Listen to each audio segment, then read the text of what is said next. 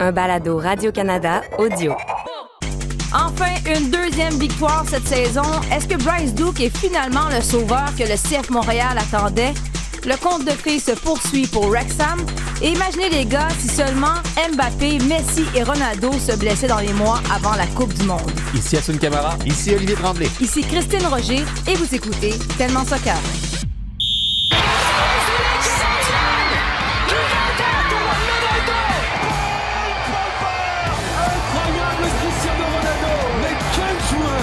Les grands joueurs doivent venir un jour au Real Madrid. A giant goal for Sky Blue. Evelyn Vian look to get the final touch right on the doorstep. Marcus Rashford. Oh, glorious! That is a special one. Ahí está que Barrio le viene, viene, viene, viene,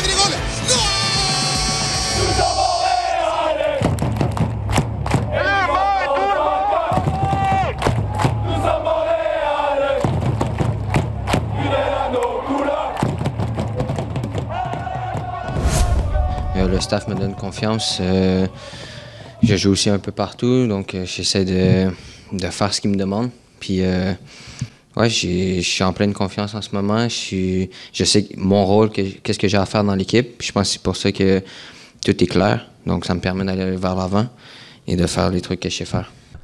Oui, bien sûr. Pas seulement parce qu'on a gardé les trois points à domicile, on a gardé les zéros derrière, et on a joué 20 minutes euh, avec 10. Donc, euh, ça veut dire aussi que le- l'esprit de, de l'équipe, euh, les efforts, les compromis pour donner tous euh, jusqu'à la dernière minute et garder un bon résultat, c'était exceptionnel. Bonjour les gars. Bonjour. Allô. Une victoire. Oli, tu l'avais prédit. Hey, j'étais proche de mon score exact en plus. Moi, hein. j'étais cynique. Je disais, ah non, une autre défaite, allez, allez. Euh, Euh, un, in- un instant, tu avais dit une défaite dans les arrêts de jeu en plus. oui, mais Et ça là, aurait et là, ils ont confirmé leur victoire dans les arrêts de jeu. Que mais tu sais- c'était- C'est un Elle, elle a de vu plus les pour a- moi. elle a vu les arrêts de jeu, c'est déjà pas mal. Quand j'ai vu le carton rouge, je me suis dit, ah, peut-être que finalement, ce que j'avais prédit va se réaliser. Je me dis, on se complique la vie en fin de match. Mais non, on a eu Mathieu Choignard qui est euh, venu mettre son petit grain de sel. Donc, c'était pas parfait, les gars, ce match-là, le CF Montréal. Le Red Bulls, on peut pas dire que c'était l'adversaire euh, le plus euh, dangereux en fin de semaine. Mais quand même, trois points. Une victoire au Stade Saputo. Comment expliquer cette défaite? Comment expliquer le fait que... euh, cette défaite, cette victoire, tu vois, j'essaie... je veux qu'on parle du côté des Red Non, mais Bulls, comment expliquer le fait que là, ça fonctionnait alors que depuis le début de la saison, ça ne fonctionne pas? Moi, je me disais, comment je peux résumer ça? Trois mots. Cœur, Duke et Choignard. Trois bons mots. Hein, c'est pas- euh, ouais. Bon, ben on Ah, s'en c'est va, ça. bye.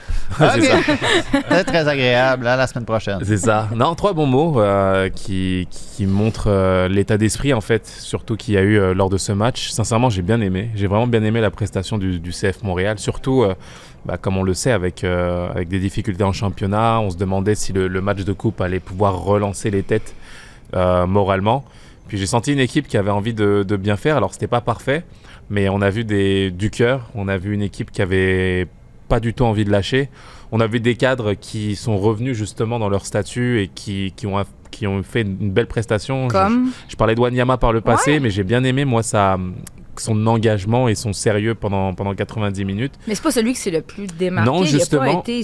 Justement, mais on regardait attentivement. euh, j'ai regardé le match avec, euh, devant la famille à Monsieur Bernier. Bonjour. Ben oui, à- nous, bonjour tu nous as dit bonjour, mais finalement, t'es allé avec... euh, Non. Bon, parce que nous, on n'est pas un ancien joueur, donc... non, euh, non, mais non, rien à voir. Au contraire, j'étais content de voir aussi. Mais c'était, c'était bien justement d'analyser le match et de voir peut-être des choses, voilà, de se rappeler à la façon dont on jouait nous par le passé et de comparer à ce qui se passe et de voir justement des attitudes. Euh, donc j'étais content de ces attitudes-là des cadres et content aussi bah, de, de- de joueurs comme Duke. Moi, c'est lui qui m'a séduit pendant, pendant, le- pendant le match par des, des petites, des petits déplacements anodins qui paraissent de rien mais qui font toute la différence. Il arrive à se placer entre les lignes et à, à créer des décalages qui sont super intéressants, à, à faire des, des, hum, voilà, des gestes de classe aussi euh, pour un jeune joueur. Je trouve que c'est très très prometteur. Et euh, quand tu arrives à te reposer sur de la qualité, parce qu'on a vu de la qualité aussi au Stade Saputo, bah forcément, euh, mixé à, à- à la hargne et l'envie de garçons comme Chouanière, bah, ça peut amener de, de belles choses. Donc euh, ça a été tout un match euh, du CF Montréal. Ouais, moi, sur l'action du but, j'ai aimé ce que Duke a fait, puis j'étais. Ouais.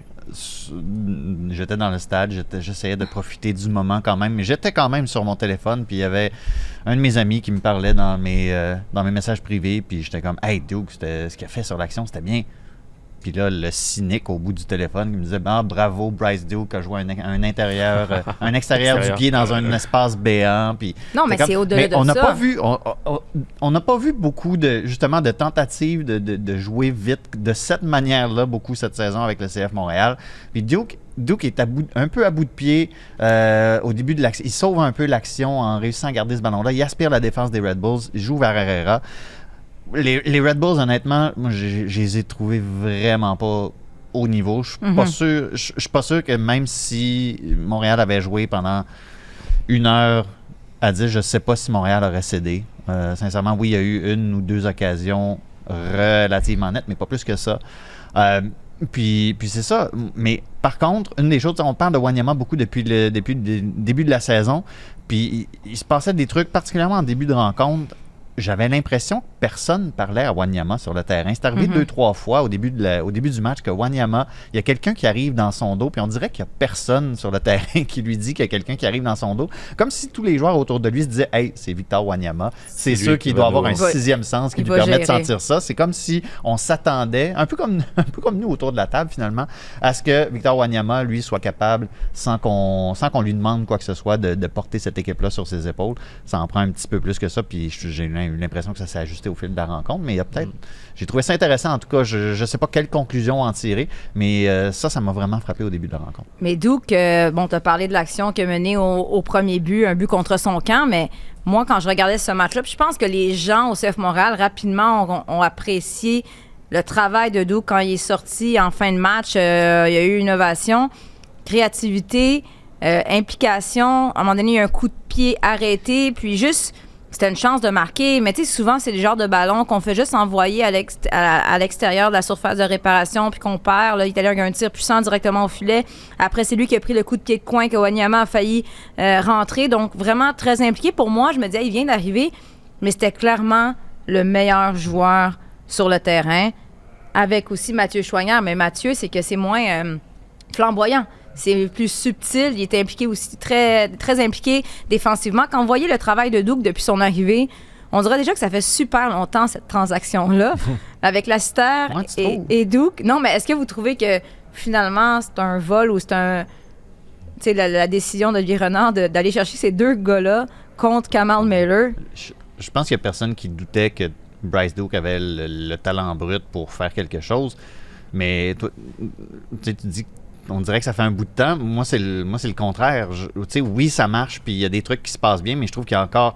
Puis je pense que c'était plus, c'était plus visible en étant au stade puis en voyant Mhm. l'ensemble du jeu qu'il y a encore, il y a encore du travail à faire. Justement, oui, Br- Bryce Duke est capable de, de, de- de faire la différence dans certains moments, mais il y a encore certaines incompréhensions de savoir quand est-ce qu'il y a un, un de ses partenaires qui va faire l'appel et tout ça. C'est sûr, mais il y avait-.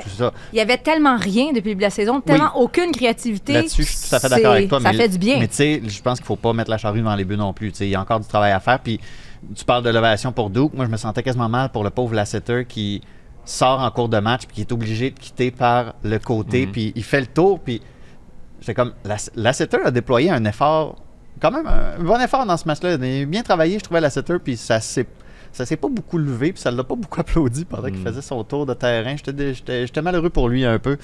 Euh, peut-être au stade, là, hein, on prend des notes quand il y, a des, euh, quand il y a des joueurs qui ont fait un bon match qui passent devant vous. Peut-être euh, peut-être saluer la Les réforme. applaudir. tu sais. Mais pour l'instant, moi, je dis quand même un vol d'Olivier Renard d'aller chercher ces deux gars-là contre Kamal Miller. Bah, ça apporte un plus, Et, comme tu et l'as combien dit. déjà? C'est pas grave, ça. Ah, On ça. en a plein d'argent. Non, non, ça apporte un plus. Et Il apporte beaucoup de créativité, de talent, euh, de différence. Il, ça demande pas forcément à faire 10 crochets pour, euh, pour faire une différence. Euh, son simple revers extérieur pour euh, amener ce but, ça suffit en fait à, à amener de la simplicité et faire écrire de la différence.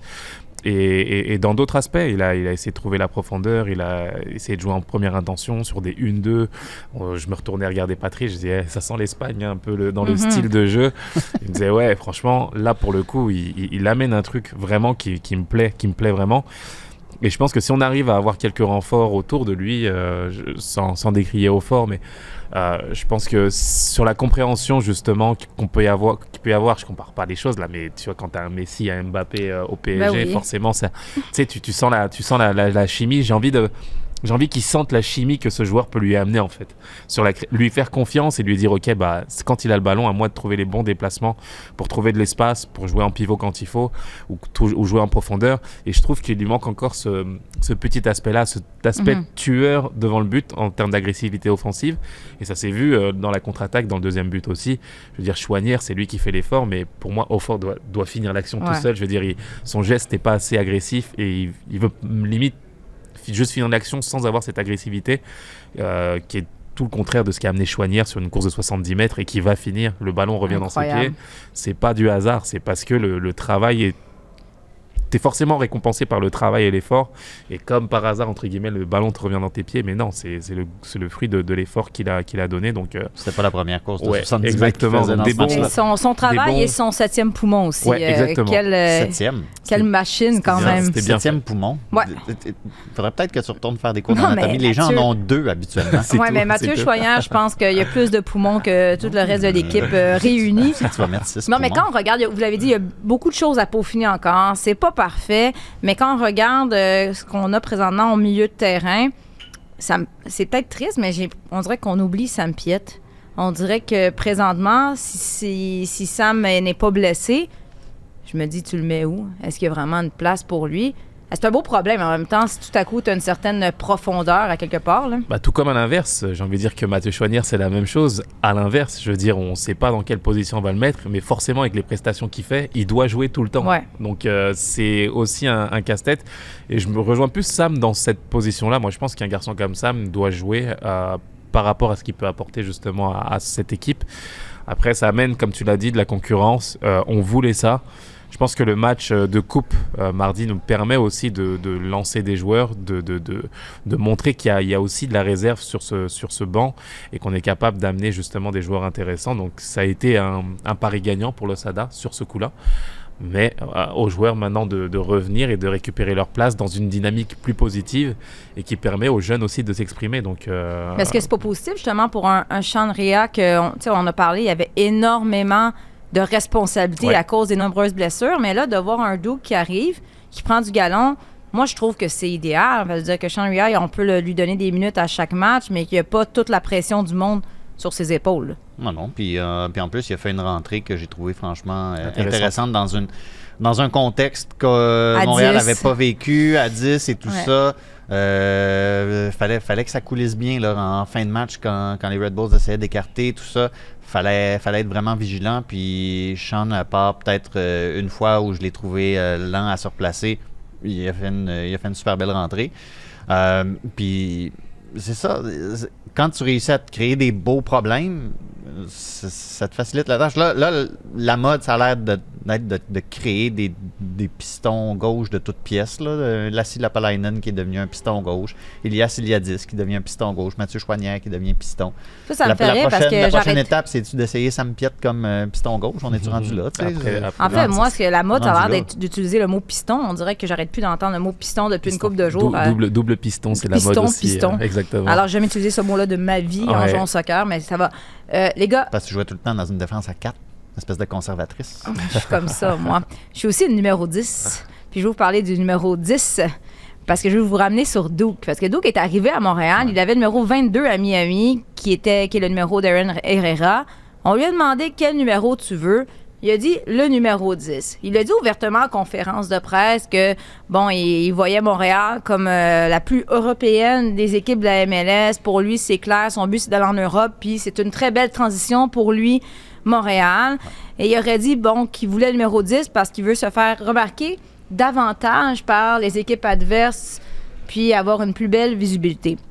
Deux choses là-dedans. Premièrement, euh, le numéro 10, traditionnellement, dans le foot, c'est le meneur de jeu. Bien souvent, c'est le ou l'un des meilleurs joueurs. On a Messi, on a eu Maradona, euh, Piatti, Piatti, Asun Kamara, non, c'est pas vrai.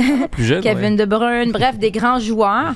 Euh, Est-ce que ça veut encore dire quelque chose pour vous le, le- le fait de porter le maillot numéro 10, est-ce que c'est encore une signification ou on s'en fout totalement? Ben oui. Moi, ça veut encore dire de quoi? Je veux dire, Lassana Diarra l'a pas tué en le portant au Real Madrid. Là. Je- Par- ça veut dire. ça- pour moi, ça veut encore dire quelque chose. Puis je vais toujours voir une équipe que je connais pas. C'est qui le numéro 10? Puis peut-être que je devrais effectivement regarder c'est qui parce que tu donnes pas le numéro 10 à n'importe qui. C'est En rare que c'est un, piment T'sais, qui reste sur le banc. C'est ça, tu sais. Et il y a certains numéros comme ça qui ont encore une valeur, puis oui, il faut faire attention. Puis quand je vois des. Il y a une- il me semble qu'il y a une- au Paris FC, le numéro 10 en, en féminine, c'est une arrière centrale, puis je trouve que c'est comme un crime de lèse-majesté, tu sais. Je trouve encore que ça, ça devrait pas être. Comme quand Grégory Van Der Velde portait le numéro 9. d'un défenseur latéral, il porte le numéro 9 à Toronto, puis je suis comme. Quoi? Qu'est-ce qui se passe? Un Là, je- attaquant qui porte le numéro 2 c'est peut-être conservateur un peu comme manière de voir les choses, mais c'est comme il y a une tradition, puis je trouve ça important de la respecter. tu sais. Non, c'est c'est vrai, c'est vrai que C'est le- un indicateur des fois. Oui, c'est vrai, c'est vrai qu'il y a une certaine valeur encore aujourd'hui, mais j'ai l'impression que cette valeur, elle a été cassée en fait par le numéro 5 de Zidane au Real Madrid, Hmm. qui nous a, qui Ben oui, nous a justement montré Zidane que... va arriver devant Figo, puis peux-tu me donner ton numéro, Figo? Oh, ouais, je pense que ouais. Je- mais non, mais pour le coup, tu vois, c'est, je pense que c'est des époques aussi qui nous ont marqué, des, peut-être des, des, des repères générationnels. Le numéro 10 de Maradona, de, je veux dire, de, de grands, d'illustres joueurs euh, nous ont marqué. Et puis, euh, peut-être que ça a évolué dans un autre sens. Est-ce que le numéro 7 aujourd'hui n'a pas autant d'importance ou presque Mhm. autant que le numéro 10 Je veux dire, avec Cristiano Ronaldo, avec Kylian Mbappé. Quant à le numéro 7 d'un jeune de 10 ans, forcément, euh, je pense qu'il est autant attaché au 10 qu'au 7 aujourd'hui. Donc, c'est c'est selon les clubs aussi, tu sais, euh, au- Mbappé à, à- à change. Manchester United, Le 7 c'est aussi, le c'est numéro sacré. 7, tu sais, C'est- c'est- Mais de voir un, un. Duke qui demande expressément le 10 en ajoutant que c'est parce que je veux me faire lui, remarquer pour et le tout. coup, oui. Eh, comment vous trouvez ça trouve- en tant que petit gars de 22 Je ans? trouve ça Est-ce que ingénieux, moi. C'est trop ingénieux ou arrogant? ou Non, non, non, euh, plein de confiance. Euh, Aujourd'hui, c'est c'est ce qu'il faut. Tu as parlé un petit peu de Sean Rea un petit peu plus tôt en disant qu'on pouvait l'amener avec euh, confiance au fur et à mesure des matchs. Moi, j'ai envie de dire le contraire. Aujourd'hui, euh, les jeunes, ils ont plus le temps. C'est maintenant, en fait. C'est les jeunes qui ont le pouvoir, Mhm. contrairement à il y a 20 ans. C'est à 19 ans, 20 ans, 21 ans que tu fais ta carrière aujourd'hui. Et c'est là que tu signes, justement, limite les plus gros contrats à travers l'attrait que tu peux donner sur un terrain. Donc, les jeunes n'ont plus le temps. Euh, moi, j'aime ce discours parce qu'il colle avec, euh, avec les discours des plus grands jeunes joueurs du monde aujourd'hui. Euh, me parle pas d'âge, en fait. Parle-moi de talent. Si je suis bon et que j'ai les qualités, bah, je veux tout prendre tout de suite. Donc, lui, il veut prendre le numéro 10. Il veut partir en Europe. Il l'assume ouvertement. Et je trouve que c'est bah, cette euh, philosophie de jeu qui permettra aux meilleurs joueurs de, se détacher et de prendre leur envol par la suite. Donc, euh, la mentalité, pour moi, est, très bonne. Entre les deux, je trouve quasiment que c'est Harry Lasseter qui est le plus culotté en demandant le numéro 11 d'un des plus Mm. grands anciens de l'Impact de Montréal, Deli Duca. Je trouve ça très, très Niché. culotté. Niché, mais bref, Oli, achète-toi pas un maillot de. J'allais dire, achète-toi pas un maillot de Duke parce qu'il risque de, de partir en Europe euh, plus tôt que tard, mais en même temps, il n'y en a pas de maillot, fait que tu peux pas en acheter. Je n'achèterai pas de maillot du CF Montréal, point. Genre, je sais, mais le maillot, est- le maillot du jour de la Terre était très beau. Ah, très beau. ouais. Magnifique. Très belle Il y, initiative. Mais en a- il y en a malheureusement, quelques-uns qui étaient pas mal. Ouais. Il n'était pas, dis- il pas disponible à la boutique, qu'on m'a dit. Donc, euh, les gens l'ont beaucoup aimé. Il était beau, peut-être plus beau que le gris. Ben, je veux dire, c'est un maillot qui est fait à partir de plastique cueilli dans l'océan. Fait que tu recueilles juste une certaine Il y en a en masse de quantité. Je sais qu'il y en a en masse, mais j'imagine en recueilles seulement une certaine quantité, puis tu fais les maillots en quantité nécessaire. Je sais pas, c'est quoi la, En je sais pas c'est quoi la logique. Je veux juste dire ça comme ça. S'il y en avait eu, il y aurait, fait- il y aurait eu des ventes, Je- assurément. Ouais, mais quand tu regardes, le CF Montréal n'a pas encore son maillot principal à domicile. Est-ce que tu veux nécessairement. Entre les, entre, les, entre les deux, si t'es d'un point de vue marketing, je pense que tu veux davantage que les gens achètent ton maillot principal. Fait que Si- donne-leur pas une raison de gaspiller déjà leur, C'est euh, sûr. Si le fameux Mario le, le revenu arrive, dont ils peuvent se départir. si le fameux Mario arrive un jour, Un jour. Donc euh, on va voir le CF Montréal, qu'est-ce qui va arriver. On, on quitte pour à l'étranger, on sera de retour. euh, À Kansas City, où ça va très très bien. Oui. Olivier, je pense que tu avais dit, moi je m'en souviens très bien, on avait fait un, un pari. Je pense qu'on n'a rien parié, ben, j'ai perdu, donc j'aimerais mieux Ben, ne, pas payer. perdu de toute façon, Donc tu avais sûr. dit qu'elle allait gagner contre les Red Bulls, mais qu'elle allait perdre à Kansas City. J'ai dit ça, moi. Oui. Est-ce que ta, Pas ta sûr, prédiction moi, j'ai dit qu'il perdrait à Ah, Kansas City. Kansas, Kansas City, ça va pas bien. Ça, va encore pire que Oui, Montréal mais comme depuis on de la saison. Oui, mais l'affaire, c'est que CF Montréal est souvent le meilleur remède pour relancer Pour les re- autres équipes. relancer qu'ils vont- les- perdre encore les- 7 à 1 Historiquement, c'est vrai, mais pour, C'est vrai. mais pour le coup, ça c'est un enjeu. J'ai bien aimé, bien entendu, le match euh, face au Red Bull, mais la réalité c'est qu'on est toujours dernier. C'est que qu'il faut absolument enchaîner des bonnes prestations et cet état d'esprit-là, il faut aller le chercher non seulement à Kansas City, à Orlando par la suite. Si t'as pas de continuité justement dans ton projet et dans, dans, dans ce que tu as produit à domicile, forcément c'est ça devient compliqué. Donc aux joueurs de garder cette mentalité-là pour, euh, pour être euh, performants euh, sur la continuité. Mais ils sont, à Vas-y, 5, Olivier. ils sont à 5 points des playoffs. Voilà, vive la MLS. Euh, les gars, on a demandé à vos fans euh, qu'est-ce que ça vous prendrait pour aller au Stade Saputo. Et là, je vous mets dans la peau d'un d'un personnage parce qu'évidemment, mettons que c'est pas votre job ou vous n'êtes pas un ancien ambassadeur, euh, ou peu importe c'est quoi ton titre, là, que vous n'êtes pas... Chroniqueur à Radio-Canada Aussi- Sport, c'est ça son Non, titre. Jean mais là, des fois, il, il va avec Patrice Bernier. Ça, c'est pour comme ancien de l'Impact. On ne sait pas, il y, a, il y a comme un, un homme à deux têtes, tu comprends? Une autre casquette. Donc, mettons, là, vous êtes un.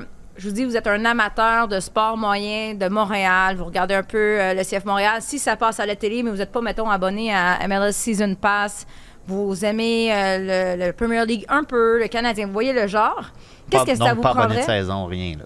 Non, non, juste un amateur de sport qui, qui aime ça, qui aime les grands événements, mais qui va pas regarder un match entre Kansas City puis le Real Salt Lake, mettons. Tu comprends? Ben, en ce Pas moment, mal tout le monde sauf Olivier, ça. fait que voilà. Euh, Qu'est-ce que ça vous prend pour aller au Stade Saputo? On l'a demandé à vos fans. On a même fait un sondage qui revient le plus souvent, c'est un meilleur club, évidemment. Moi, je me suis posé la question, si je travaille pas, qu'est-ce que ça va prendre pour aller au Stade Saputo? Parce que, tu sais, honnêtement, il n'y a plus rien qui est, qui est abordable. Moi, j'irais pour faire plaisir, un événement pour ma fille qui adore le soccer. Et parce que si, mais il faudrait, mettons, qu'il fasse 20 degrés, gros- 20 degrés, beau soleil, dans le sens où c'est c'est quand même une belle soirée. Que t'aimes ou non le foot et le stade est beau, s'il fait beau dehors, c'est une, c'est- l'ambiance reste agréable. Olivier, Ouais. même si on pourrait reparler de l'ambiance au stade Sabuto. Euh, Juste donc- les 15 premières minutes de la deuxième mi-temps. Moi, Ouais. c'est mon seul, c'est le seul problème que j'ai avec l'ambiance au stade Saputo des fois. C'est ce qui revient, mettons, Caro Saint-Pierre dit du soleil, début et l'impression que les joueurs font tout ce qu'ils peuvent pour gagner. Et ce qui revient vraiment, c'est vraiment une bonne équipe, des bons joueurs. Un peu comme la saison passée, à la fin de la saison, on n'avait pas de misère à, vendre les biens. Vous, qu'est-ce que ça prendrait, selon vous, pour vous, vous déplacer au stade? Non, déjà, c'est la base. C'est vrai qu'avoir une équipe gagnante, forcément, euh, ça, ça aide beaucoup le, le, le- bah, marketing autour. Euh, je pense que le fait de ne pas avoir une régularité, justement, dans les, dans les, dans les performances, bah, ça ça aide pas les gens au- à, à venir régulièrement au stade. Donc, forcément, c'est plus compliqué. Montréal est une ville d'événements, euh, j'ai l'impression, d'événements. Donc, comment est-ce qu'on pourrait créer l'événement? C'est aussi des questions pertinentes que pourrait, que pourrait euh, se poser le, le- le club aussi, même si, je veux dire, ils font des choses intéressantes, mais c'est vrai que, euh, je sais pas moi, aller chercher des personnalités que le grand public connaît. À son Euh, camarade. non, mais c'est Voilà. ça. Et on a l'impression que c'est fait quand même. Je veux dire, euh, il y a des personnalités qui viennent sonner la cloche. Euh, on a quand même des, des événements euh, qui, qui se font autour du stade. On a amélioré l'offre euh, gastronomique au stade aussi. Donc il y a quand même des choses qui sont faites de la part du club. Mais c'est vrai que j'ai l'impression que tu es aussi euh, marqué par ton contexte aussi, par euh, ce qu'est la ville, qui aime les grands événements. Mais Ou les grandes stars? ah, même là, je veux dire, euh, on- on- tu sais, quand on compare au passé, on a l'impression que les choses étaient exceptionnelles, etc. Mais Didier était venu au début, c'était fabuleux. Mais est-ce que par la suite, ça nous a amené énormément, énormément de monde sur la régularité au stade? Je suis pas si sûr non plus, tu vois. Sur la saison suivante, pas nécessairement. Je C'est- pense. Ben, de toute façon, la saison suivante avait commencé un peu, Ouais. un peu bizarrement avec son arrivée tardive au camp et tout ça.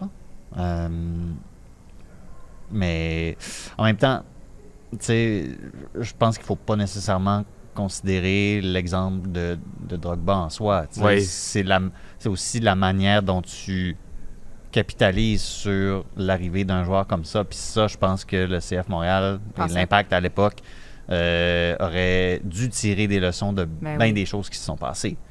Euh, sur la manière dont tu tires profit d'un joueur qui arrive, euh, un joueur, joueur de renommée planétaire. On a zéro exploité le potentiel de, de- de sa présence à Montréal. Oli, ça. tantôt, tu parlais, tu me dis l'ambiance, là, tu me dis juste les 15 premières minutes de la deuxième demi. Qu'est-ce qui t'achalait au niveau de Mais C'était l'ambiance? mort. C'était mort. C'est comme si les, c'était comme si les, joueurs, les gens avaient de la misère à revenir à leur siège. C'est comme si la pause les amortissait complètement. Mais est-ce qu'il n'y a J'ai- pas moins de monde dans les estrades Ben, il y Le a ça, temps ça justement fait que la- les gens se réinstallent, sont partis manger. C'est le fameux partis- problème des toilettes du stade Saputo. Non, mais aussi- les gens sont Non, encore en. C'est plein de, de détails. t'as- Mais, ça- mais tu sais, les- Montréal a de la misère quand même. J'ai l'impression, il faudrait que je reconsulte les stats. Puis encore là, les stats de cette année, forcément, c'est un petit échantillon parce qu'il y a eu quoi, trois matchs à domicile, dont juste deux au Stade Saputo. Mais il me semble que comme équipe, Montréal a de la misère à commencer ses deuxièmes mi-temps historiquement. Puis Ah ouais. l'ambiance au.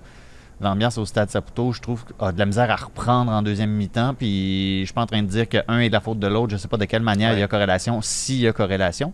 Mais je trouvais, j'ai, j'ai trouvé ça intéressant. Euh, Mais bon, se fait des blagues, mais c'est vrai. Tout le, le stade, les, les salles de bain, c'est toutes des, des problématiques qu'il faut régler à l'interne. Il n'y a, plus de grilled cheese non Ben, plus. c'est ça, les grilled cheese. Il y en a qui parlent de l'offre alimentaire. On a notre collègue Jean Saint-Onge qui parle euh, je veux des sandwichs italiens du café Milano. Et euh, Eh, il y en a oui. qui parlent de. Mais oui, eh, mais ils sont- oui, Ah, il a mal, raison, ça. parce qu'ils sont excellents. Les, Ben voilà, il y en a qui parlent des bières de microbrasserie. Il y en a que c'est c'est l'ambiance. Et bon, il y en a vraiment, tu sens qu'ils sont amers. Euh, Michel Blanchard, il dit il n'y a rien qui va me convaincre. Ils nous enlèvent les parties à la télé, ils nous enlèvent notre nom, vendent nos meilleurs joueurs. Bref, ils font tout pour nous écœurer. Le lien de confiance est brisé mais- à jamais. C'est vrai qu'il y a eu Ouais. beaucoup de changements qui, qui aident pas, c'est vrai. Et je pense qu'au niveau de la communication, euh, il y a peut-être des choses à ajuster pour aller chercher ce type de partisans. Pourquoi je dis ça? Parce que euh, ce que veut faire le CF Montréal est aux antipodes justement du ressenti que peut avoir ce partisan-là. Mais c'est vrai que quand tu perds, que tu as des, un début de saison qui est extrêmement difficile, que, que tu perds, que tu as l'impression que tes meilleurs joueurs sont partis et que ton discours c'est de dire que bah, on va vendre nos meilleurs joueurs, c'est dur pour un partisan de se dire écoute, bah, moi je suis juste euh, en- entre guillemets celui qui va financer tout ça Ouais. et puis on s'occupe pas de mon plaisir et de mon bien-être et de me mettre une équipe compétitive. Alors que le CF Montréal a envie d'avoir une équipe compétitive. Vendre des joueurs n'empêche pas d'avoir une équipe compétitive, mais si tu l'expliques pas concrètement et si tu vas pas chercher ce type de partisans, forcément tu crées aussi de la, de la frustration et de la déception. Donc euh, par les circonstances aussi Ouais. de perdre comme ça de cette façon. Donc faut aller les chercher et leur dire que non, il y a vraiment une équipe déjà qui est compétitive sur le terrain et qui peut faire de belles choses et que l'équipe veut gagner. Donc euh, Puis une des choses que je lis souvent, s'il y a des gens, mettons, qui parlent de leur première expérience au Stade Saputo. ouais. La première fois qu'ils y vont, c'est de, c'est de constater que c'est quelque chose de différent, qu'il y a une ambiance, qu'il y a un feeling qui est différent. Puis moi, j'ai l'impression que comme, euh, puis je sais pas à qui adresser le blâme, si c'est aux opérations de match, je sais pas. Mais c'est comme si le club avait de la misère à pleinement se lancer dans ça. On va être complètement différent. Puis c'est comme s'ils étaient déchirés entre on va être un club de soccer qui va avoir son ambiance vraiment propre au soccer, puis on veut quand même avoir ce petit côté-là nord-américain. Au début du match, là, Mm. euh, quand. je veux dire, l- c'est- on, on dirait qu'il augmente le volume de la musique quand les groupes de supporters commencent à être réchauffés. Là. Puis que là, ça. Au lieu d'avoir de la musique là, avant l'hymne national, là, si on commençait à justement baisser le volume puis à laisser, les, à laisser le stade prendre vie Mm. Lui-même, tu sais. Si si tu veux vraiment montrer que tu as une ambiance qui est complètement unique à Montréal, qui se fait complètement différente des Alouettes, complètement différente du Canadien, ben saute dedans à pieds joints au lieu d'essayer d'être le Canadien puis de ah, faites du bruit puis on va mettre de la musique fort puis non, assume. Ah ouais. Assume que tu as un club de soccer puis que tu es différent. Tu sais ce qui me plaît le plus, moi, euh, quand on parle d'un d'un club comme, euh, j'allais dire l'Olympique lyonnais, mais pas seulement l'Olympique de Marseille ou la Juventus de Turin. Quand on parle de la Juventus de Turin, ce qui me plaît le plus, c'est la musique avant le match. C'est le chant des partisans Ouais. avant le match. Oui. C'est ce qui résonne chez moi et c'est ce qui me- C'est le- la première chose qui vient me chercher en fait lorsqu'il y a un match de Ligue des Champions qui engage la Juventus, par exemple, face au Real Madrid.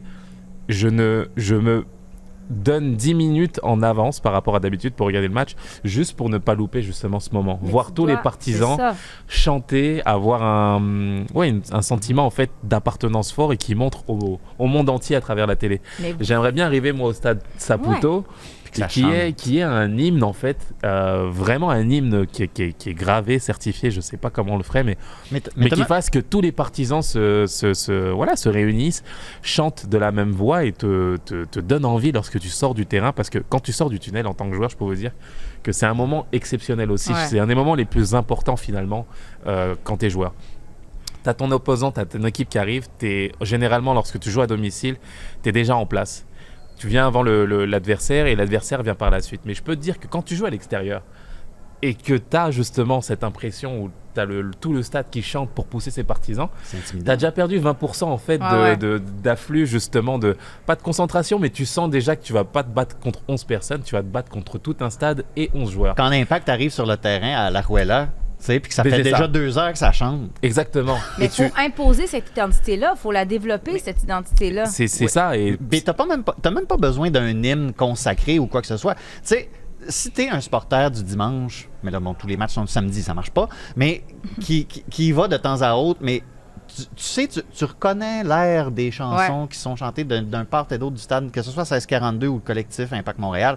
Tu reconnais les airs, puis tu reconnais certains mots, mais le match est en cours. T'as pas le temps de te consacrer vraiment à ah, qu'est-ce qu'ils sont Tu en train de avant, chanter tu les exactement? Avant les matchs, sans, même sans mettre les paroles, si t'es pas en train de te concentrer sur le jeu, puis tu te concentres avant le match, sur, ça, fait 10, ça fait 10 minutes là, qu'ils sont en train de se pousser des champs ou même de se, de se faire un aux armes. Enfin, je fais pas un aux armes avant le match, là, mais tu as plus de temps peut-être pour justement décider un peu qu'est-ce qui, qu'est-ce qui, se, qu'est-ce qui chante au-delà de c'est ici que je vis, c'est là que tout se passe. Peut-être que tu comprends la suite, il faut mettre ça, le, le avant-match, là, vous avez raison, il faudrait le développer. Puis il y a d'autres sports, d'autres fait 10 ans équipes qui ont développé cette identité-là. Tu sais, si on regarde d'autres sports, par exemple, je pense au hockey. On sait que les Golden Knights de Vegas, les gens, même si... Non, mais avant le match, Ça, il va y avoir... J'aime pas ça, mais c'est eux. Non, mais ils ont développé leur identité. tu vas voir les Golden Knights de Vegas, tu sais qu'il y a un show avant. Angel City FC, dans la NWSL, ils ont déjà des, des chants, ils ont développé une identité, un sentiment d'appartenance, puis c'est une équipe d'expansion de soccer féminin. Fait que si on met les efforts, c'est possible d'y arriver rapidement. C'est- Ça semble des détails, mais c'est vrai que c'est des choses qui font la différence. On a une équipe en, en France comme le Paris Saint-Germain qui, qui joue, qui joue de façon extraordinaire avec des stars, etc. Mais l'équipe la plus touchante cette année, c'est le Racing Club de Lens, qui arrive justement avec ses partisans à, à avoir des chants qui sont forts. On a envie d'aller au stade pour écouter ces chants. J'ai eu la chance de jouer à Lens et je peux vous dire que quand vous sortez du tunnel et que vous, en, vous entendez les corons, justement, eh, ça, ça- en tant qu'adversaire, ça compte. Ça compte, c'est vraiment Ouais. impressionnant. Et puis, ça, ça vous crée une, une, une expérience forte dans un stade où tu sais que bah ouais, là, ça va être chaud pour toi. Donc, euh, j'aimerais vivre ça à Montréal. Et puis, pour, c'est pour répondre à ta question, je pense que un chant euh, Ouais. qui, qui réunirait les supporters avant chaque match, on éteindrait les lumières et on, on, on, crie- on chanterait d'une seule voix. Bah, ça, ça donne déjà une, ouais, une atmosphère déjà particulière. Nous, on a des... Je quoi? pourrais faire un balado complet là-dessus. Non, mais on a des solutions. choses à dire. Et en plus, des solutions qui coûtent rien. Hein? Voilà, on verra bien ce qui va arriver, mais en tout cas, je... je, je... Ça dépend combien tu prendrais pour être, euh, pourquoi pas, l'interprète de, ce- de cette chanson, la compositrice? Ouais, je suis pas sûre vraiment que c'est déjà ça qui des antécédents. Elle a déjà chanté à la Ben, télé. Hein? S'ils veulent Ça que je chante du rock Les voisine avant mais- le début euh, du match, ça va, mais je suis pas sûre que c'est ça qui va mettre c'est le là-bas dans l'ombre. ouais. C'est pas ça qui Ça va mettre l'ambiance. la hein. On va mettre le gif Bon, changement de sujet, les gars, s'il vous plaît. Faut qu'on parle du phénomène de l'heure, le phénomène du week-end dans le monde du foot. C'est la promotion du club de Wrexham qui euh, se retrouve en quatrième division anglaise. Final seconds at the racecourse. All eyes on the referee.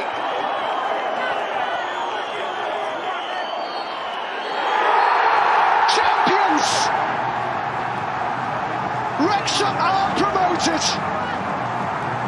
They have their storybook ending. You've just seen tens and thousands of dreams come true. Their Football League exile is over. When the club came close to disappearing. Kept going by the love of the fans. And then those two have taken it to a completely new level. Alors, euh, les gars, il sûrement beaucoup de personnes qui ont vu cette série-là, cette série de documentaires sur Disney+. C'est les deux euh, personnages issus du show business, euh, Ryan Reynolds et Rob euh, McElhenney, qui ont acheté le club de Wrexham AFC. C'est un club qui évoluait en cinquième division depuis 15 ans. Et là, on était promu en quatrième division. C'est un beau conte de fées. C'est un club qui appartenait depuis longtemps à- aux supporters. Eux autres, ils ont repris ça en main. Ils ont investi. Ils ont acheté ça 2,5 millions. Ils ont investi. Et c'est un coup de marketing assez exceptionnel, évidemment. Bon, c'est des personnalités publiques. Donc, c'est sûr que ça aide. Le documentaire a rapporté aussi. Ils sont allés chercher pour un club de 5e division des commanditaires comme Tok- TikTok, Expedia et compagnie. Euh, bon, on va pas débattre de la pertinence non du, du documentaire. J'ai sûrement un lien cynique au bout de la table. Mais non, mais je peux pas être cynique, je l'ai pas vu. Mais le Je suis une des positif- quatre personnes sur la Terre qui a pas vu ça. Mais c'est sûr. Mais le positif aussi, c'est que moi, ce que j'aime de ça, c'est que ça a permis à des gens qui, normalement, ne s'intéresseraient pas nécessairement au soccer, au foot, encore moins au foot anglais, de, de, de, de prendre de cinquième division. Non, mais de oui, mais c'est cinquième division, mais c'est tu, tu prends conscience d'une culture. Quand qu'est-ce que tu vois dans le documentaire, c'est que c'est un c'est une petite ville de quoi 40 000 habitants où euh, les petites madames qui prennent leur thé parlent de la transaction. Euh, Ryan Reynolds et McElhenney ont convaincu euh, un joueur comme Paul Mullin qui, évoluait dans des divisions supérieures à venir. On a Ben Foster, l'ancien gardien de but de Manchester United. Bref, ce que ça met en lumière aussi, c'est ce que les gens, peut-être les amateurs de sport nord-américains ne connaissent pas, c'est le, le phénomène de promotion-relégation. Et ce qui avait un peu fasciné McElhenney, il disait Moi, je suis un fan de football des Eagles de Philadelphie. Puis il a fait Ah, ça, voulait- ça veut dire que, mettons, mon club de la NFL, là, pourrait se ramasser à jouer dans une ligue de garage. Dans la XFL. Fait que, puis ça ici, comme le principe de vente des joueurs, le principe de relégation, on dirait que ça, ça, ça fonctionne pas dans la, terre de, la, la tête de l'amateur nord-américain. Moi, je me, je me dis, est-ce que vous êtes pour ou contre ce phénomène-là? Est-ce que vous pensez que ce serait réaliste de voir ça un jour arriver euh, en Amérique du Nord? Oui, je suis pour. Non, c'est pas réaliste. Pourquoi c'est pas réaliste? Déjà, il faudrait qu'il y ait une ligue inférieure ou... Ben, ça existe, les lignes inférieures. Oui, c'est ça, mais qu'est-ce que ça prendrait? Le, mod- le fait est que le modèle nord-américain repose sur. Ça repose pas sur des clubs qui sont indépendants puis qui se joignent à une ligue. C'est t'achètes une franchise dans la Mhm. ligue. Et par conséquent, par définition, la promotion-relégation ne peut pas fonctionner. Mais tu l'avantage... tu t'as investi, t'as- t'as investi dans la ligue elle-même, puis tu pourrais te faire sortir de la ligue à la fin à cause de la compétition. C'est comme dans la tête d'un investisseur exploitant d'une équipe sportive nord-américaine, ça ne fonctionne pas. Ça ne peut pas fonctionner. Et même si, à mes yeux, même si, même si la MLS, par exemple, essayait d'instaurer un système MLS 1, MLS 2, pour moi, ça fonctionne pas. Dans l'absolu, est-ce que ça serait le fun de voir ça en Amérique du Nord puis que tu sois promu au mérite et tout ça? Oui, parfait. Dans l'absolu, aucun problème.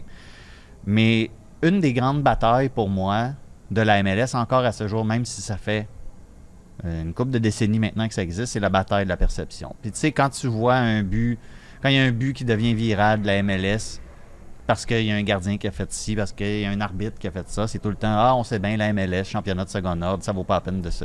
La bataille de la perception est encore féroce pour la MLS.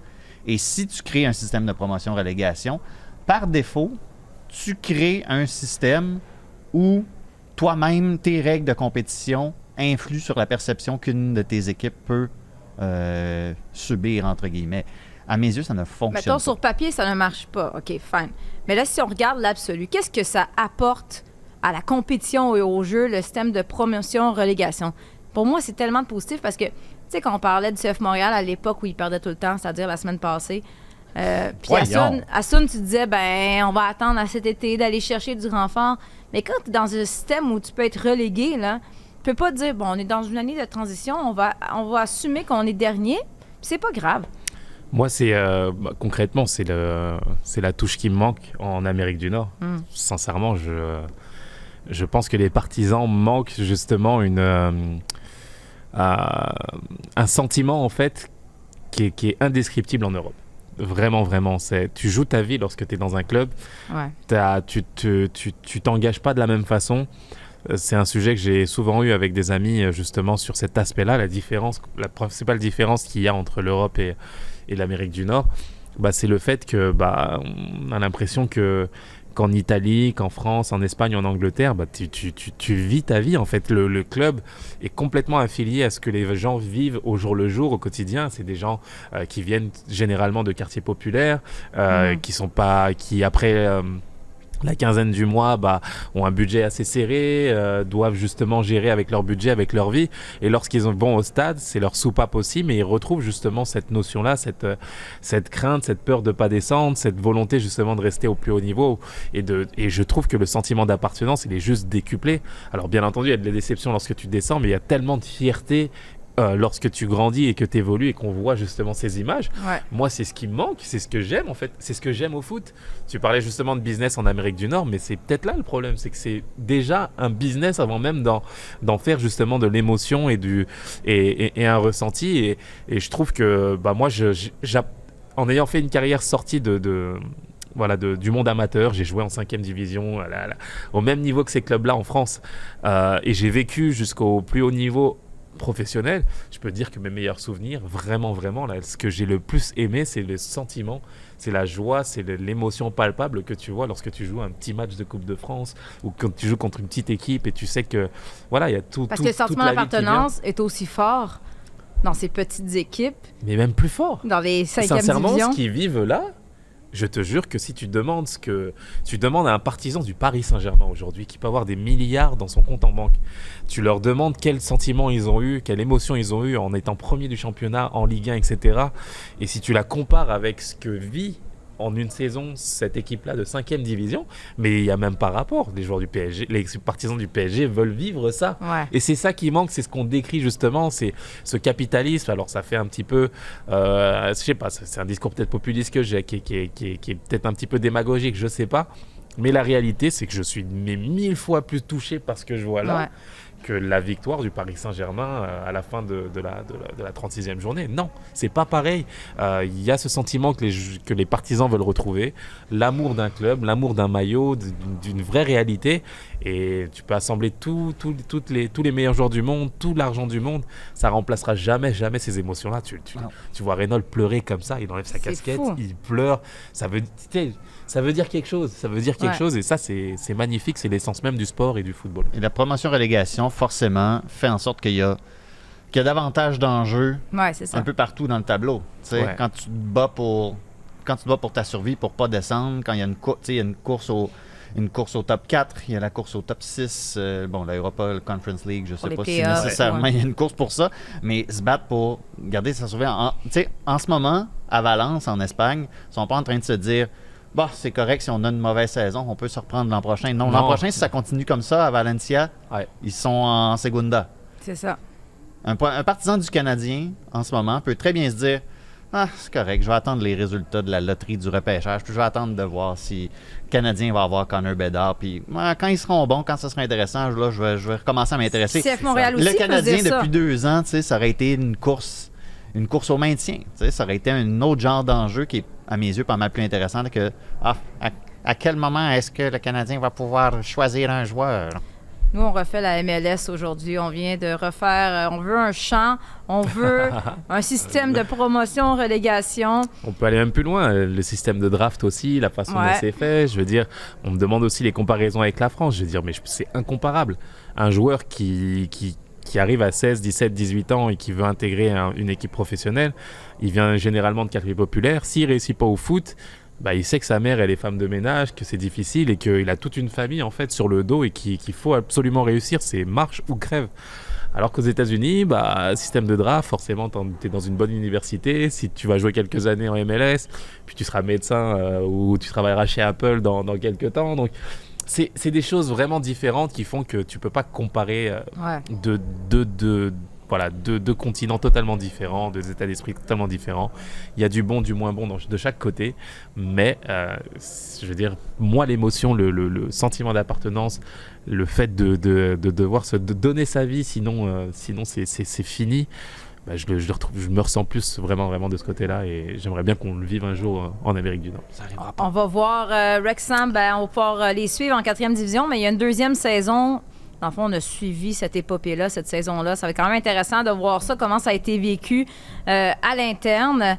Et en attendant, ben, Olivier, tu devrais. vu, non, mais tu vu. devrais parce que les gens qui aiment le foot, mais aussi pour tout l'aspect business, c'est fascinant. Tu regardes ça, puis on a le goût d'aller euh, trouver une petite équipe dans un village à quelque part, se cotiser et acheter ça. Ben oui.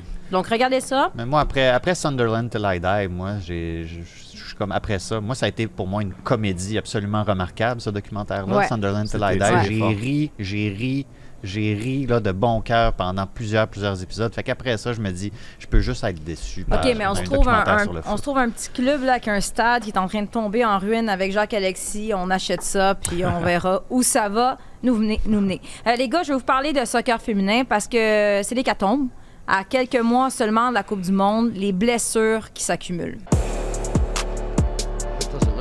It?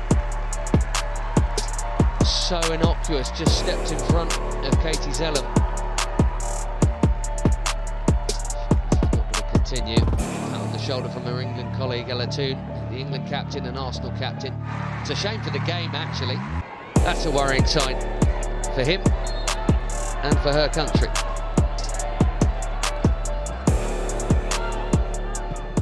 Alors, la plus euh, récente blessure, ben, c'est celle à Leah Williamson, joueuse d'Arsenal, capitaine de l'Angleterre. Je vous rappelle que la Coupe du Monde aura lieu au mois de juillet prochain en Australie et en Nouvelle-Zélande, donc ça s'approche. Elle a déclaré forfait pour la Coupe du Monde, même chose, on en a déjà parlé pour Janine Becky. C'est incroyable le nombre de joueuses qui ont subi une déchirure du ligament, ligament croisé antérieur au cours de la dernière année, 18 derniers mois. On se souviendra d'Alexia Putellas, la ballon d'or, qui s'est blessée tout juste avant l'Euro. Elle va revenir au jeu sous peu. Elle devrait être en mesure de participer à la Coupe du Monde. Mais tu sais, Olivier, on, on- on blaguait, entre parenthèses, la semaine passée en disant, coudon, l'équipe qui va gagner la Coupe du Monde, ça va être euh, l'équipe qui a le plus de genoux en santé. Ben oui. Puis j'ai commencé ma prémisse en vous disant, puis je vous la pose honnêtement. Imaginez, là, dans les mois avant la Coupe du Monde, on a Kylian Mbappé, Lionel Messi, Cristiano Ronaldo, tous les meilleurs joueurs qui subissent la même blessure. Qu'est-ce qui arriverait selon vous? Qu'est-ce que ferait la FIFA? Euh, on interdirait les genoux. Plus de genoux. Tout tous, les, tous les professionnels doivent se faire faire l'ablation du genou avant par mesure préventive. On- Non, ça, mais c'est c'est comme un- le traitement choc. Parce que c'est un questionnement présentement. euh, c'est un peu le questionnement des filles, des grandes joueuses qui sortent puis qui disent bon ben, euh, on a besoin d'études, on a besoin que la FIFA se penche sur le sujet, investisse dans la recherche parce que c'est probablement ce qu'ils feraient si c'était les gars qui ça arrivait.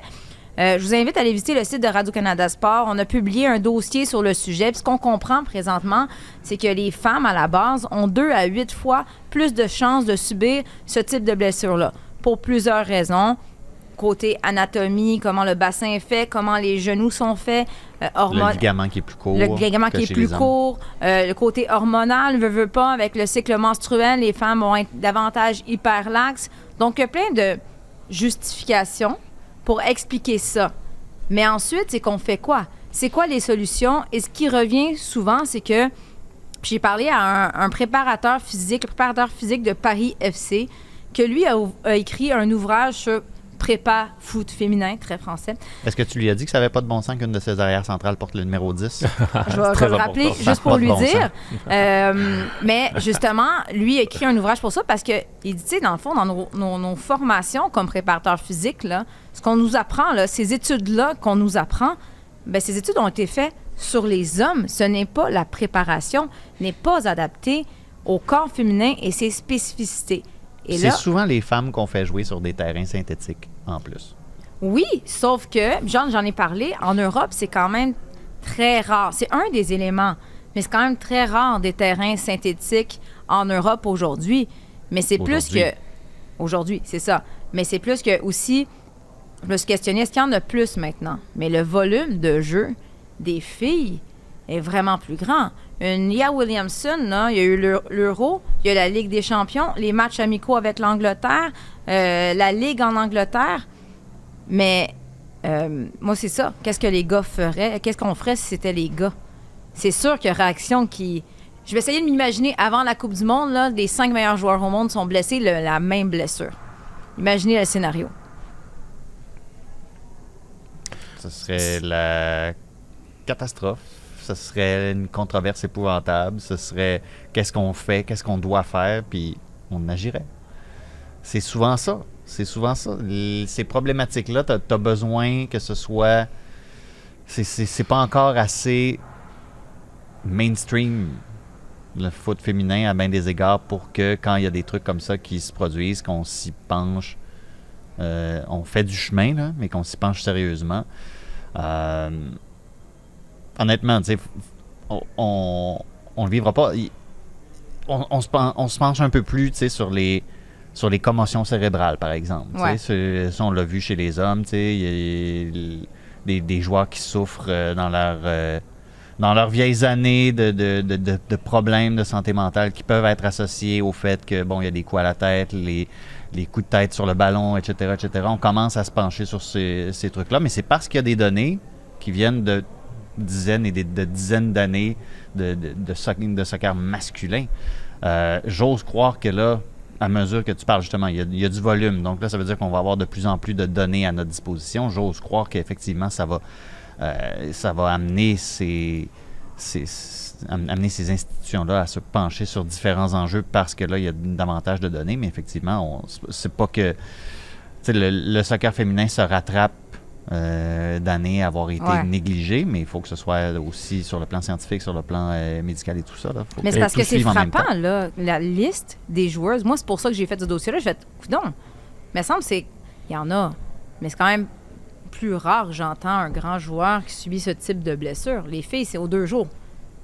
Non, c'est sûr qu'il y, a- il y a forcément, euh, je veux dire, des choses à, à aller chercher. Mais je me demandais si la FIFA avait pas fait justement ce, ce travail avec un, un programme il y a une dizaine d'années qui s'appelait la FIFA 11. Ils ont commencé ce type de programme-là, un programme de, de préparation physique adaptée. Ouais. Mais euh, ils regardaient les, les données. Sont, moi, j'ai fait beaucoup de recherches, je parlais à beaucoup de monde, puis on voit qu'il y a un gros flou. là. Il y a un gros, une grosse zone grise où, en fait, il n'y a pas assez d'études. Puis le nombre de blessures ou le ligament croisé antérieur est- est vraiment plus élevé que par rapport à il y a 10 ans, simplement parce que probablement le volume de jeu qui, est- qui, est plus grand. Euh, mais parce que je trouve que c'est triste à quelque part où, à un moment où le soccer féminin est en plein essor, où tu as une compétition qui s'annonce vraiment intéressante, où on ne sait pas vraiment qui va gagner cette Coupe du Monde-là parce qu'il y a tellement de, de, de- de- bonnes nations, de bonnes équipes. Et là, tu dis, ben, tu vas voir une compétition, une rivalité qui va être ternie par une blessure qui, survient en répétition présentement. Non, forcément. Et je pense que le système était fait pour les hommes par des hommes. Donc la réalité fait que la façon dont on a peut-être préparé euh, les femmes n'était pas optimale, euh, ne se prêtait pas justement à, avoir le, maximum du potentiel que les femmes pouvaient, euh, pouvaient avoir dans ces grandes compétitions. Donc je pense que oui, bien entendu, il y a des, il y a des, il y a des questions qu'on doit se poser, savoir de quelle façon il faut évoluer, mais des questions franches et, d'aller au bout de, de, de ces questions-là, savoir si euh, est-ce qu'il faut moins, est-ce que les femmes euh, doivent avoir moins de matchs dans une saison? Est-ce que c'est une question qu'il faut se poser? Est-ce qu'il faut considérer que non, au contraire, au nom de l'égalité, bah, il n'y a aucune raison de baisser justement le nombre de compétitions chez les femmes Est-ce que c'est des, des, un, un audit à avoir auprès du ressenti aussi euh, que les femmes ont aussi euh, sur leur le- les, les perceptions, sur la préparation? Je pense que c'est Euh, beaucoup. C'est vraiment. Sais, euh, certains préparateurs physiques me disent, exemple, les hommes, vous avez remarqué, ils se blessent beaucoup plus aux ischio-jambiers. Oui. Exemple. Mais là, l'affaire, c'est que la préparation physique va être faite en fonction de prévenir ce type de blessure-là. Alors que il y a des façons de. Tu peux pas annuler complètement le risque, mais tu peux le minimiser en ayant une préparation physique Adapté. adapté, ta musculature va être davantage adaptée pour prévenir les, ligaments, les, la déchirure de lig- ligaments euh, croisés antérieurs. C'est plate à dire, mais j'allais dire c'est quasiment une bonne chose qu'une Alexia Putellas, une Katoto, une Williamson ait subi ce genre de euh, blessure parce que j'ai l'impression qu'il faut que les meilleurs se blessent pour qu'il y ait un, peu une réaction et qu'on décide à quelque part de, de- de mettre de l'argent, d'investir puis faire de la recherche. Ben, puis je me demande si le, le moment aussi où ça se produit, avant Mm. un tournoi majeur, par exemple, si justement ça peut pas sensibiliser, parce que là, il y a sans doute des scientifiques qui s'intéressent moins au sport puis qui vont peut-être avoir un petit regain d'intérêt quand il y a des tournois majeurs qui arrivent comme ça et tout ça. Peut-être que ça va intéresser certains chercheurs justement qui seraient moins tentés de se pencher sur des enjeux sportifs parce que ça arrive à un moment où c'est plus médiatisé justement. Ah ok, peut-être que là Ouais. il y a un filon de recherche Mettons, à aller explorer. les dirigeants de l'équipe nationale anglaise, là, ils vont peut-être mettre de la pression parce que tu as Leah Williamson, tu Mead qui, est- on sait pas ça va être là. Là, il y a Lucy Bronze qui s'est blessée en fin de semaine. Si tu perds, tu, je veux dire, toi, tu as gagné l'Euro, là, puis tu es aspirant pour gagner la Coupe du Monde, puis là, tu perds peut-être trois de tes meilleures joueuses en vue de la Coupe du Monde.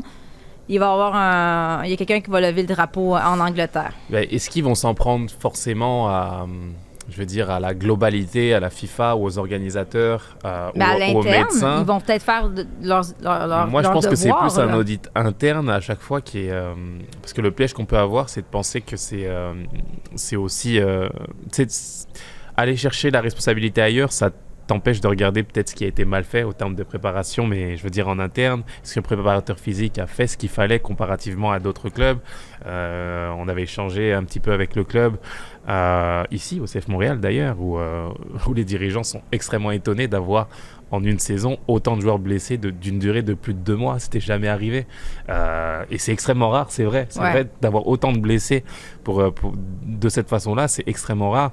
Donc est-ce que c'est dû à la façon dont on se préparait en Amérique du Nord ou est-ce que c'est dû peut-être à un travail de préparation qui n'a pas été adapté peut-être à la compétition qui s'amenait ou à la façon euh, dont les, les joueurs avaient besoin de travailler à un instant T?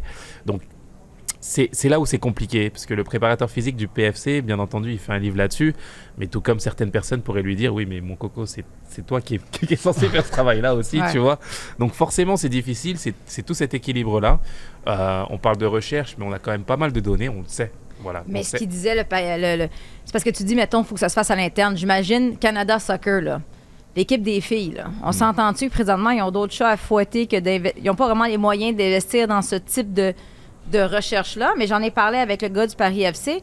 J'ai dit, qu'est-ce que toi tu fais, exemple, le cycle menstruel, parce qu'on sait que Chelsea fait affaire avec. Il fait, aff- Chelsea, le, le club féminin, fait affaire avec une, une compagnie, une application pour vraiment monitorer le cycle menstruel de chacune des filles, parce qu'on s'est rendu compte, en fait, ce qu'ils se sont rendu compte, c'est que bien souvent aussi, ces blessures surviennent à un, moment précis dans le cycle de la femme.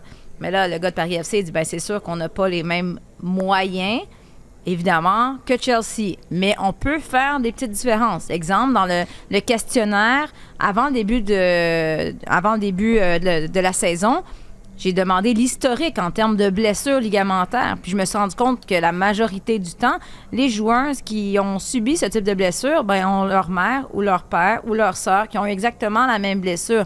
Donc, si tu sais que telle joueuse, ben, ses deux parents, sa sœur, son frère, ont, sont déjà déchirés ligaments croisés antérieurs, ben, peut-être qu'on va avoir une approche différente. Voyons voir ce qui va se passer. On espère que l'héca- l'hécatombe va arrêter pour qu'on puisse avoir un tournoi compétitif. Mais en, en parler déjà, c'est très bien et Ouais. c'est la continuité de, de ton texte qui est paru ce matin d'ailleurs, un- que j'ai trouvé extrêmement intéressant. Je l'ai pris à 9h et, à 9h et j'ai pris le temps de le lire et je trouvais justement que c'était important justement de, de parler de, de, voilà, de ces problématiques-là et de et d'au moins soulever la question. Je pense que c'est c'est déjà un, un pas super important. Ouais. Ah, mais j'en ai quand même profité euh, pour demander à Maxence, le préparateur physique du Paris FC, s'il il était là quand Evelyne Dien est allée jouer à Paris. Il a dit ben oui. Ah, mais il a pas dit ça de même parce qu'il est français, mais une brute. Alors, alors, elle méritait de ou pas? Non, mais il dit euh, mais non, j'ai rarement vu euh, une, des aptitudes d'accélération et physique comme celle qu'elle a. Il dit incroyable. Puis il a dit, parenthèse, on pourra en reparler, c'est ce qu'on voit avec les joueuses nord-américaines qui ont vraiment une plus grande explosivité, sont plus rapides. Peut-être qu'en Europe, c'est davantage le, le côté technique, créativité qui va se développer. Mais il dit, Evelyne, bien, c'est une machine. Il je comprends pas comment, dans le fond, elle joue pas dans les plus grandes lignes. Ouais. J'ai dit ligne, ligue. La ligne, la ligne nationale. La ligne nationale. Elle a de- marqué en fin de semaine, Evelyne Bien. Encore, ça se poursuit pour juste elle. un but, voyons. C'est tout. Force-toi. C'est tout. Ouais, en plus, c'est un but puis c'est une erreur de la gardienne. Comme. Evelyne, même Olivier aurait marqué là-dessus. Hey! Merci beaucoup, les gars.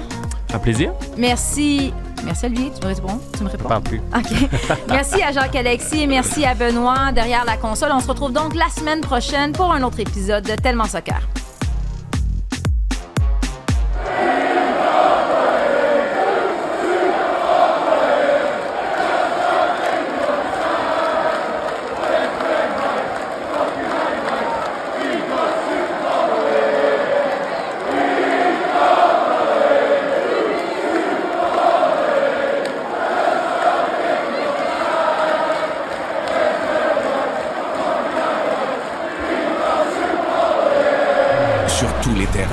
Sur tous vos appareils. Radio-Canada Sport. Écoutez les meilleurs balados sur l'application Radio-Canada Audio.